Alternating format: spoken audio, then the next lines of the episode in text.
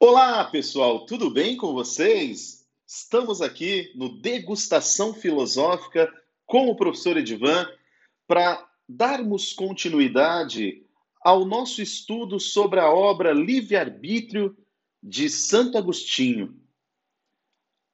Essencialmente naquilo que a PUC Paraná vai nos perguntar, vai perguntar a você na prova, no vestibular deste ano de 2020.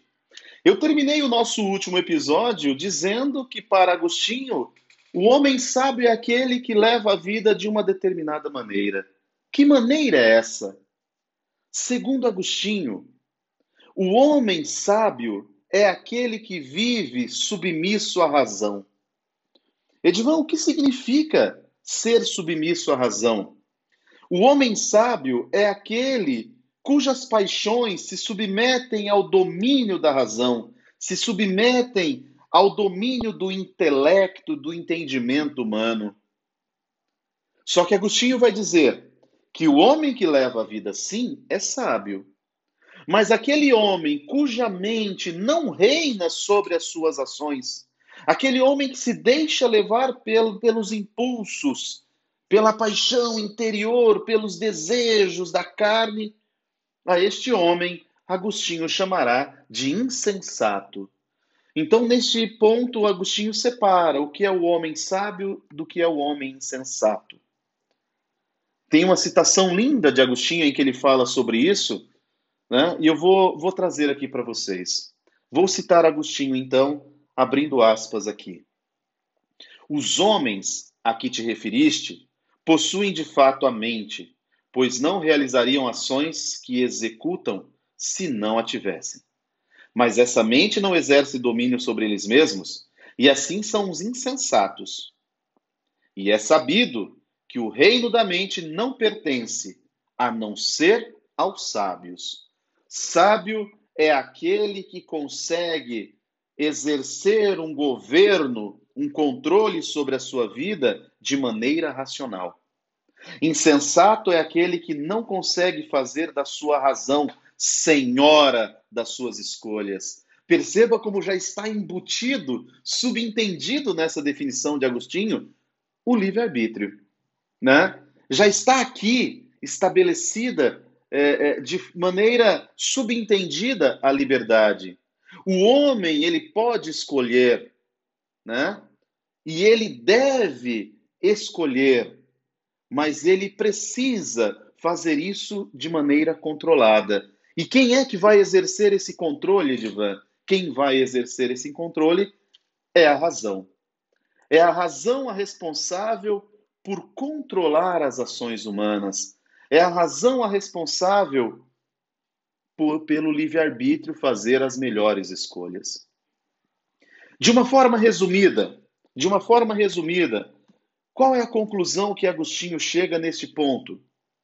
A razão é ela quem dá ao homem a superioridade em relação aos outros seres. Já vimos isso em outros podcasts. Depois, nós também podemos entender aqui que a razão não pode se submeter às paixões. Também já vimos isso em outro podcast. A razão, agora em terceiro lugar, deve governar a alma, a fim de tornar o homem sábio. E é isso que nós falamos no princípio deste podcast.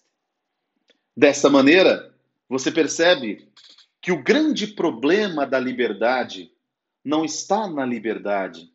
O grande problema do livre-arbítrio não está no livre-arbítrio. O grande problema da liberdade, o grande problema do livre-arbítrio está no homem insensato que não coloca a sua razão acima das suas paixões. Isso é fundamental que você entenda. Perceba que Agostinho quer mostrar ao Evódio que a mente humana é cheia de virtudes, né? que aquela mente humana cheia de valores, cheia de bem, né? E esse bem são os valores divinos, os ensinamentos de Deus.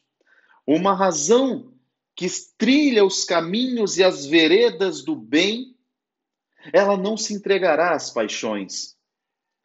Há uma liberdade para deixar-se submeter às paixões ou não. E a liberdade em si não é o problema. O problema é este homem que escolhe. Nenhuma alma viciada domina uma alma cheia de virtudes. Então, o vício, que são os erros que o homem comete, as escolhas equivocadas que o homem comete, só acontecerá numa alma impura, numa alma viciada, numa alma que repete constantemente as escolhas equivocadas. Isso é fundamental que, que você compreenda. Né? Segundo Agostinho, é, é fundamental que você possa compreender que a razão humana faz as escolhas, que a razão humana é ela a detentora do poder de escolher. Por isso que nós temos que alimentá-la com os melhores valores, com os principais valores, com os valores vindos de Deus. É muito importante que você entenda isso. Olha que bacana esta pergunta de Agostinho para o Evódio. Evódio, existe na tua opinião algo mais nobre do que uma mente dotada de razão e sabedoria? E Evódio responde: Ao meu ver, não existe nada mais nobre, exceto Deus. Exceto Deus.